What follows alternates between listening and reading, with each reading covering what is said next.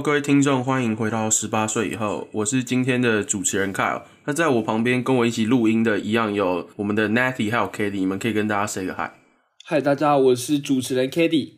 嗨，大家好，我是主持人 Natalie。照理来讲，一如往常，我们会有那个观众互动环节，但是因为我们这礼拜刚好录音是排的比较紧凑，所以我们回完上次的留言之后还没有新的，所以这意味着什么呢？没错，就是各位听众朋友们多一点留言。对我们最近上的那一集柔弱好评啊，就是电影院的那个好戏又好笑的记曲，就大家可以去听一下，是真的还蛮好笑的。既然今天没有观众互动环节，但是我们有准备一个更 surprise 的东西。我们的第一个 official 跟其他单位合作，准备会在其他频道上了。每次剧尾讲的终于成真啦！没错，因为这一次就是那个合作的主要的负责是由 k a t i e 所以我们来请 k a t i e 来稍微描述一下这个东西。嗯，就是我们这一次跟一个专门在做新服一体的组织，它的组织名字有点难打，因为是罗马拼音。但是它是一个台语，叫“不要紧”，没关系的台语，因为我都念“不要紧”，害害我很很难一时调试过来。对，但他们就是一个主打校园心服议题，然后可能，然后可能就是平常都有在关注这一块，他们也有自己的 podcast 频道。就是这次的合作，就是我以一个去年我就是去年我还是一个大一新生的身份，然后去就是接受一些访谈，可能跟他们的听众分享一些你知道大一新生可能会遇到的问题，或者是我自己上大学的时候一些感悟。当然，你如果有长期在追踪我们的观众，很多故事你。可能已经在第一集、第二集、第三集的时候就已经听还蛮多了，但是就是这一次我带给一，就是我还是有讲一些比较新的、比较酷的东西。那欢迎大家可以去搜寻他们的粉钻，这样子有在做幸福一的学生组织，其实真的算少。然后呢，能够像他们，你知道，既做专题研究，可能又有演讲，然后又有 podcast 的组织，是真的还蛮少的。我自己觉得还蛮优质的，就是蛮推荐给大家，可以去。可以去了解一下，真的，真的要去了解一下。日本制的压缩机少之又少，是非常稀少啊！有没有在看电视啊？哦，非常稀少。反正各位听众朋友们不用担心，因为我们这次合作的那个节目会上架在他们那边。那我们今天收到通知后，也会在一并的这个布达给各位听众朋友们。也许有机会的话，我们也可以邀请他们来我们节目，就是看以后看以后再怎么样，就是一个合作预告。今天的观众互动环节改成一个合作预告。好。那我们请这个 k a t i e 稍微讲一下我们这个单元哦。好，今天这个单元是我自己录录这个节目录到现在，我觉得最酷最酷的这一集，我们要讲梦，就是做梦的那个梦。你知道，在学术界里面，梦其实是一个很是一个很大的 topic，在心理学里面，它亦然。弗洛伊德，对我正要讲他解梦大师。你也知道，梦这种东西，它既奇幻，然后可能又跟一些占卜的意象相连接，所以它常常就会有一些神秘的色彩。我们这一次的系列分两集，第一集我们就是讲一些关于解梦相关的一些很神奇、很奇怪的梦，可能我们后来有自己去查出它代表什么意思啊，然后就分享给你们。第二集的话，其实主要就是在讲，你知道梦是什么？潜意识的投射，潜意识又直指。你心中最深层的欲望啊！你有时候梦到的东西，其实就可能是你心中一直渴望的东西，或者是你梦到的事情，但是其实跟你现实生活中刚好相反。你然后很多人都会说自己会做预知梦，然后我也希望我做预知梦，希望我可以下次有什么二十七亿的时候，可以梦到那六个号码，请我的潜意识加把劲好吗？请梦到的话也告诉我一下，谢谢。我就分大概五百万在这个节目，然后我们可能就可以直接租一间办公室之类的。反正第二集我们其实就是在讲一些现实和梦之间的关系。那今天很奇幻的主题，就是在讲一些我们做过的一些稀奇古怪的梦。OK，对，但这边稍微讲一下，我们第二集那个 Natty 就不参加了，就是只有我跟 Kelly。可能是因为他做人比较踏实，他不做白日梦啊。那我先来，这个梦其实说真的，我到现在还是觉得它其实有点恐怖，然后有点 little creepy。我记得那个梦是在我一年级还是二年级的时候做，就是我很小的时候。但是我现在已经十九岁，大二了，我到现在都还很记忆犹新那个梦的具体的一些细节。首先我要讲这个梦本身很奇怪，我记得原本我可能在做别的东西，但突然场景就切换到那里，那是一个有点像是美国的那种小镇，然后在一个比较荒外的地方，美式建筑那种一栋一栋的连排房子，然后对面就是森林。我那个时候站在一栋房子的前面。呃，在我的梦中，那应该是我家啦。但是我小一、小二其实没有看过那种场景。我后来仔细想想，我小一看过的关于这类的电影，可能真的是什么变形金刚或者哈利波特，就是其实没有那种场景的。等一下，等一下，我怕我们被编。哈利波特是英国的，刚刚 Kitty 不小心讲错。哈利波特粉不要不要，我是哈利波特铁粉。我的意思是说，关于欧美风格的建筑，对对对对对，反正我梦到是那种美式的乡村，不也不能说乡村，就是那种连排的建筑。然后反正我那时候就忘记那个丛林，我记得丛林里面就一直有黑影在动，然后我就觉得还蛮恐怖的。我那时候就觉得，那我先进屋里好了，然后我就进屋里，但是我隔着窗户看到了一个。有点像邮差，他骑着脚踏车经过了我家门前，然后他一直望着我这栋房子。大概过了可能五分钟之后，他就过来敲门。我到现在还记得那个人的长相，我没有看清楚他的脸，但是他穿着一套连身的白色西装，他好像没有打领带，不然我应该会记得。也不是那种标准的红色，就是就 就是很明显，他就是一个全身穿白色西装，然后最特别的是他戴了一个白色的牛仔帽，说真的有点像是那种墨西哥的亡灵歌手的那种打扮。他递给了我一封信，我一直很想要看到他的脸，就是我记得那个人是比我高的，我一直很想要望望进他帽檐里面的那张脸，但是我一直看不到，就是就就就是黑影，他有点像是低着头跟我讲话，然后他就递给了我一封信，之后他就走了，我后来就把那封信打开，具体内容是什么我已经还是我没有打开，就是我忘记了。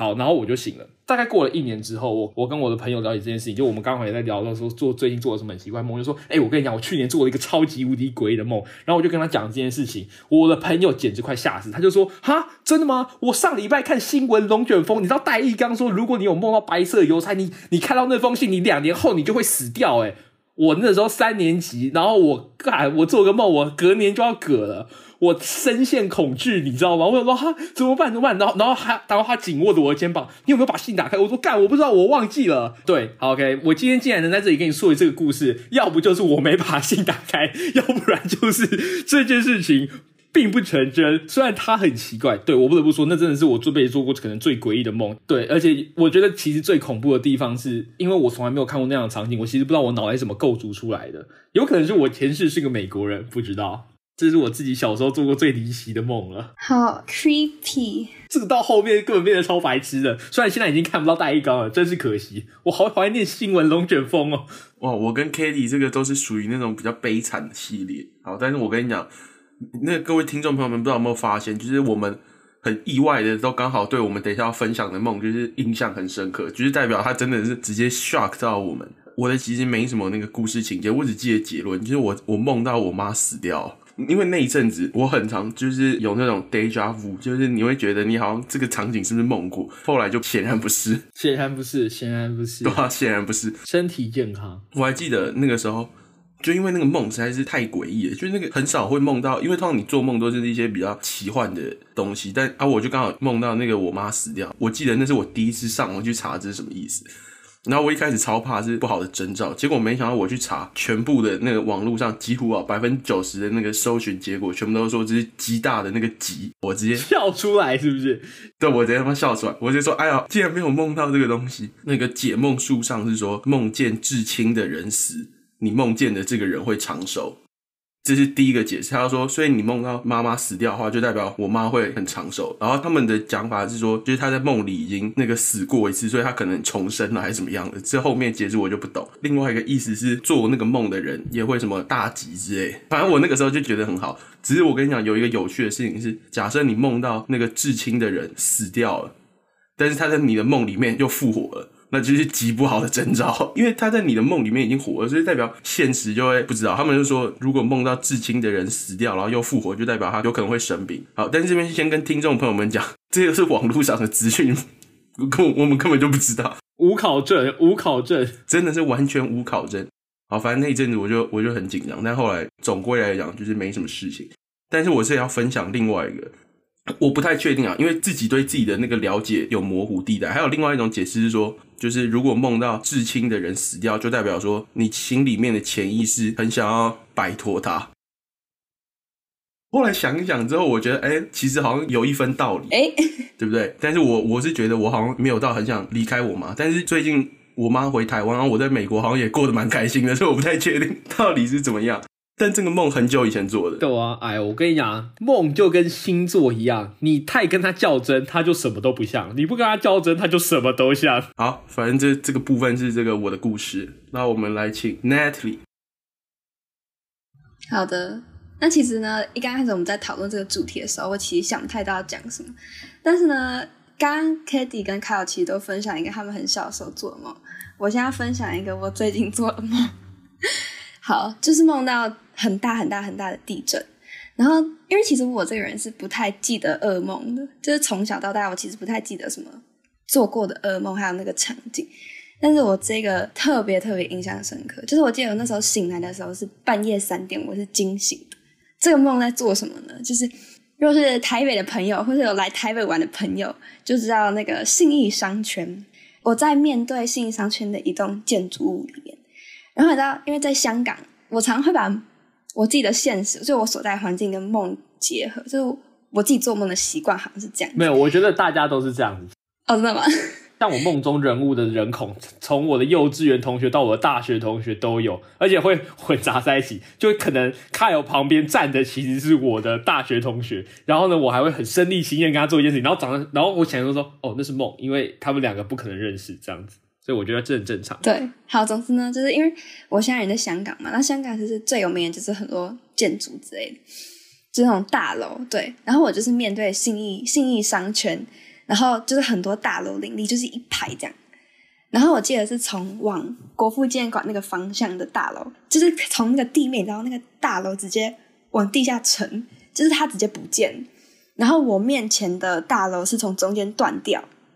然后我自己，因为我也是沉在那个地地震的那个状态之下嘛。然后我记得那时候我旁边的人，就是我们跑到了某个梁柱的那个上面，然后我旁边所有的那些建筑都毁掉，然后只剩下。我跟我的朋友吧之类，然后站在那个仅存的梁柱上面，对，这后来就醒了，因为这件蛮可怕的。然后后来我就上网查，我希望这不是预知梦，哎，好恐怖哦！应该不是啊，好险我不在地震带上面。总之，我后来上网查，就是如果有听众朋友们一样遇过就是梦到地震的话，其实可能是你潜意识知道你自己最近压力很大。对，然后我就觉得其实蛮准，可能就是你有点崩溃的状态之下，但是好像是你存活着，就是你没有被压死，就是你活着是一个还不错，就是你已经慢慢的跟这个压力就是有点去适应它的感觉。对啊，那这边跟各位听众朋友们补充一下，你们会发现第二季那个 Natty 出现的频率明显跟第一季有些下降，然后再听到 Natty 分享这个故事，可能你们就大概猜得出来，因为他这学期不知道好像接了超多社团，然后他最近还有什么音乐表演，对不对？好像是，他是非真的是压力极大。没有没有，大家都大家都压力很大，没事的。跟那个各位听众朋友们分享一个小冷知识，不知道之前有没有分享？其实我们第一季的那个片头还有片尾音乐是 Natalie 设计的，厉害吧？没有没有没有，厉害厉害，还有别人参与啦，还有另外一个人参与，这我可能就不方便说，可能要请 Natalie 自己讲。反正我们这一集就到这边，这一集就是跟大家分享一下我们做的一些比较令人印象深刻的梦，当一个奇闻异事在听啊，真的是奇闻异事啊。那各位听众朋友们，对对，你们如果有的话，也可以也可以留言在那个互动表单里面。那我们就请 Natty 帮我们做个结尾。好的，那一样，请大家帮我们到我们的 IG 和 FB 粉丝团按赞。然后一样，我们提到互动表单，因为我们已经 lack of 留言，所以请大家多多留言，积极留言好吗？手动起来。然后最后，如果有任何的想要跟我们合作或是夜配我们的话，就都请欢迎。可以联络我们，就是我们都非常的期待能有这个机会。那今天就到这边，谢谢大家，拜拜，拜拜，谢谢大家，拜拜。